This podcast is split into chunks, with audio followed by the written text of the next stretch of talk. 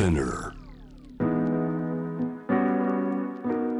グローバーがお送りしております。J-Web シェムダプラネットパートナーをお迎えしているのはフランス人記者西村かりんさんです。かりんさんよろしくお願いします。よろしくお願いします。えー第1回の投票が4月10日に迫っているフランス大統領選について。じゃあそのマクロン大統領、えーテレビ討論会、えーちょっと自分は避けたいんだ、えーあまりにこう、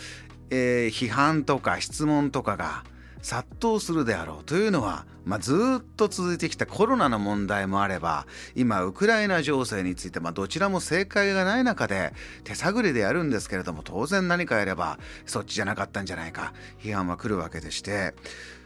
マクロン大統領今回あのもう一回出馬するよというのもなかなか表明しなかったそうですね。あまあそうですね。今月の3日やっとうん、あの出馬を、えー表明したんですけど実は締め切りは4日だった。あその前日。とギリギリ。本当にギリギリだった。ギリギリまで出馬も表明しないとかこういった動きはどんなふうにご覧になっとてますか、ねまあ、やはりあのウクライナの情勢の一つの理由ですがそれだけではありません。あの他の候補者の立場よりも私の立場の方が大統領で高いっていうあのなんてそういう姿勢を示すために自分のなんか、えー権力あの最後まであの見せたいっていう気持ちもあったしなので他の人候補者よりもあの、まあ、強い僕が強いみたいな態度でなかなかそこは良いとは思わないんですよね。やっぱりもう全人候補者で全人も平等であのあのマスコミに出る時にも時間も同じだしだから一一人だけがあの上から目線で他の候補者を見ることができるわけではないんですね。マクロン大統領は、まあ、若いそしてあのルックスも、まあ、ベビーフェイスというかねそういう若くて可愛いっていうのがメリットになることもあればこうちょっと舐められちゃ困るみたいなもので少しこうどっしり存在感を出したいというのもあるのかもしれませんがあのもう一つマクロン大統領このウクライナ情勢ではかなり積極的にえじゃあ今プーチン大統領とこうやって会うんですが少し前の話ですからね S- SNS で発信したりとかちょっとヨーロッパとしてえー自分たちは、えーそれこそまあアメリカとは違う、えー立場違う動きをするんだと外交努力をするんだというのを積極的にやっているイメージもあります。いかがですか？そうですね、まあ、あの偶然ですが今回マクロン大統領はフランスの大統領だけでなく EU のあの大統領みたいな立場です。あの6月まで。なのであのフランスの大統領としても、えー、と EU の、まああるある意味大統領としてもウクライナ女性をあの対応すべきですで重要な役割、のある方であると示したかったんです自分があのそれでやはりあの、まあ、最後までそれを、えー続けたいその立場を続けたいっていうことがあって。あのうんなんという、えーとまあえーフランス人からするとフランスの問題よりウクライナあの世界の問題を解決し、えーするのはいいのかっていうあの今その議論が出てきますね。もちろん重要ですけどもう、はいあのウクライナに対するあれが、えー動くのは評価されてるし重要な役割ですがでも大統領選同時にありますのでそれを完全に無視することはできませんのでフランス人も国内問題もたくさんありますのでそれも対応すべきっていうことです。あの国内問題で一時期こういったニュース番組が大きくクローズアップされたのがイエローベスト運動というのがはいありました、えー今もちろんいろいろなニュースの中でそんなに出てこなくはなったんですがあの大きな抗議活動抗議運動というのはずっと続いてるんですか？今はある程度落ち着いた感じですけれどもやはりあのウクライナ情勢あの、まあ、落ち着いたらもう、ま、再びそういうあの問題が出てくる可能性が非常に高いです。だからこそ今マクロン大統領はそういった問題を無視ししたら、まあ、失敗する可能性が高いじゃないかと思います。今回の大統領選でもこう争点になってくるであろう国内問題ちょっと今イエローベストというキーワードもねあれ何だったっけなという方も、えー、もちろんいると思うんでじゃあ何が問題になっててそれに対してどういう声を上げた候補者が、えー、どういう政策を持って出てきてるのか少し教えてください。はい、あのフランス人は一番気になってる問題は自分の経済力です。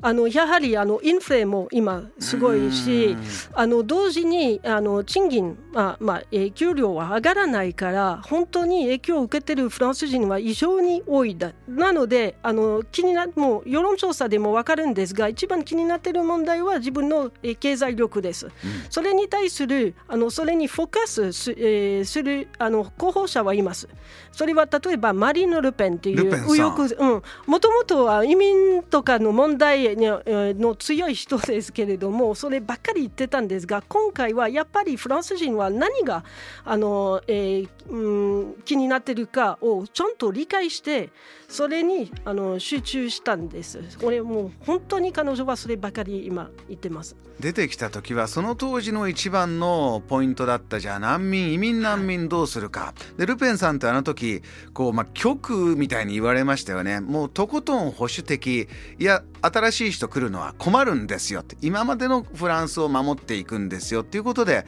まあぐっとね固い支持層がいる。今回はじゃあその自分たちの支持層は経済問題を一番に考えてるんだろうからそこにも圧倒的にフォーカスして今支持集めてるんですか？あの、うん、あの支持彼女もともとの支持者だけではなくてあのやはりすべてのフランス人を対応してるんですねだからあの移民難民の話したらそればかりしたらもう一部のあの支持者しか取らないということも分かってて、うん、もっと幅広いあの人たちの支持を受けるためにもっとみんな気になってるところにあのフォーカスした方がいいということも分かったんです。もう一つの理由はもっと難民移民たちに対するきなんていうもう極端なことを言う人が出てきた。あもう別の方がまた出てきた。どういう方が出てきたんですか、はい、もう超極端な人が出てきたんですけど、はい、それはゼムール元ジャーナリスト元世論家でありエリック・ゼムールという方ですがもう基本的に移民ゼロ難民ゼロっていう政策もあの一言で言うと、まあ、そういうあの考え方ですがあとはあのすでに日本にいる移民たち難民たちは6ヶ月仕事がなければもう追い出される。今いる人も出てってくださいそうなんですよね、うん、あとはまあいろいろなことをあの厳しくする。例えばあの難民はまあ、えー、フランス人が、えー、受けるその補助金とかそういったあの制度をあの廃止する。彼らはもうあの対対象外にすることとかもうそんなことばかりを言って人気が出た。人気が出たというのはそれぐらい自分たちの、えー、今まで手にしていたお金とか、まあ、今補助金のお話もありましたけれども今まで通り受け取れなくなってきた受け取れなっていく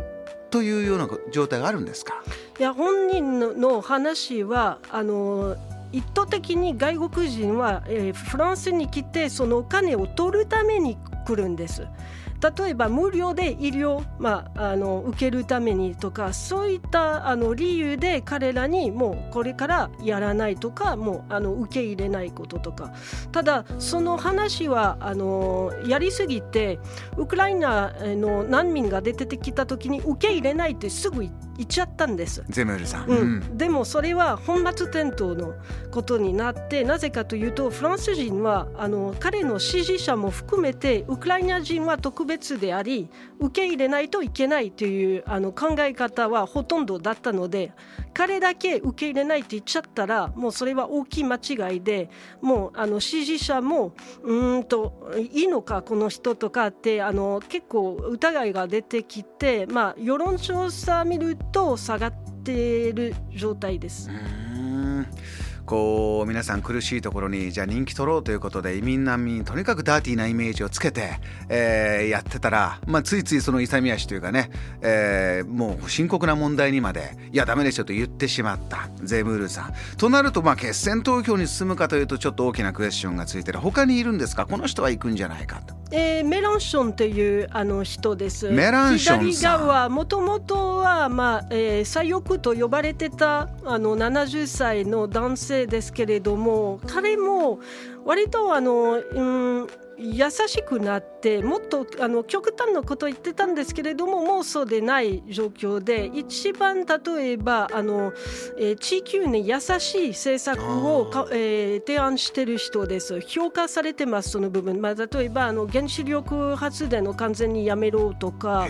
あのいろんなあのその面、まあそのあのえー、エネルギーとかそういったところ再生可能エネルギーを100%にしようとか、結構あのその部分は評価されてるしあとは、えー、移民難民とかに対する優しい国にしようとかあの本当にあのゼムル氏ルペン氏の真逆の考え方でもっと、まあえー、ユーマニスト的なあの、うん、人間が好き。もうあの国民のために、うん、政策するだけではなくて本当に全世界が良くなるために考えましょうとかそういった部分を、まあえー、一応言葉で言ってるんです。実現できるかどうかは別の話ですけれどもあの彼があの公約してることの内容を見ると、まあえー、多くのフランス人にとっては特に左側の人にとっては魅力的である。理想は理想としてもちろん大事なわけでしてでも現実が目の前にあってこの議論の中でじゃあギリギリだけれどもやっぱり再選を目指して出てくるマクロン大統領は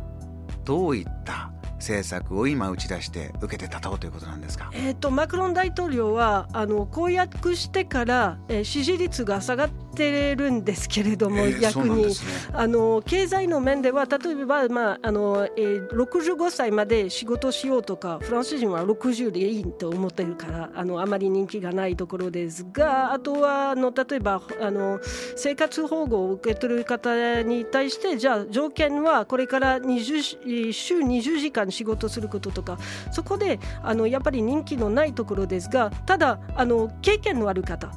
経験のある方だからあのちょっとあの今の、えー、世界情勢が厳しいので経験のある方の方がいいんじゃないかと思う人が多いから今のところあの世論調査見ると、えー、まだあの人気があって、まあ、大体 25%27% のあの有権者はマクロンにしようと思ってます。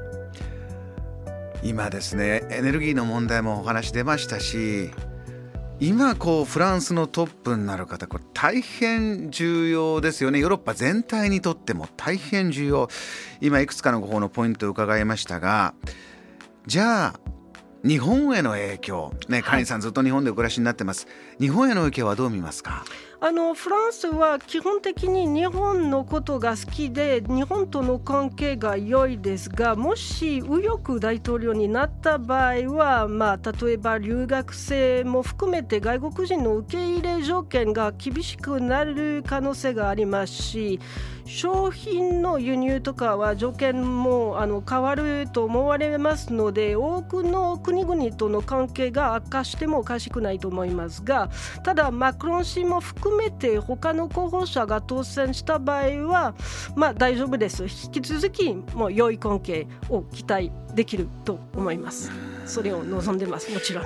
本当ですよね。あのあちらで暮らしてる日本人の方ももちろん大勢いますし日本にいらっしゃるフランスの方もやっぱ行き来がこう人の行き来がどんどんできるっていうのは改めて大事ですけれども今今大きな大きな、ね、ロシアとじゃあヨーロッパの中で人の行き来経済の行き来いろいろなものがディカップリングされるかどうかというそういったもの現在進行形です、えー、またスタジオをお越しいただいて4月10日のフランス大統領選おそらく次いらっしゃる時はどうなったかというお話だと思うんですけれども、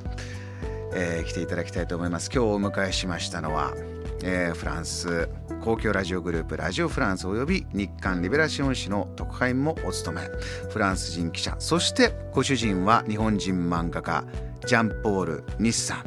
最新刊「理想の父にはなれないけれど」が出たばかり。皆さん読んでくださいね。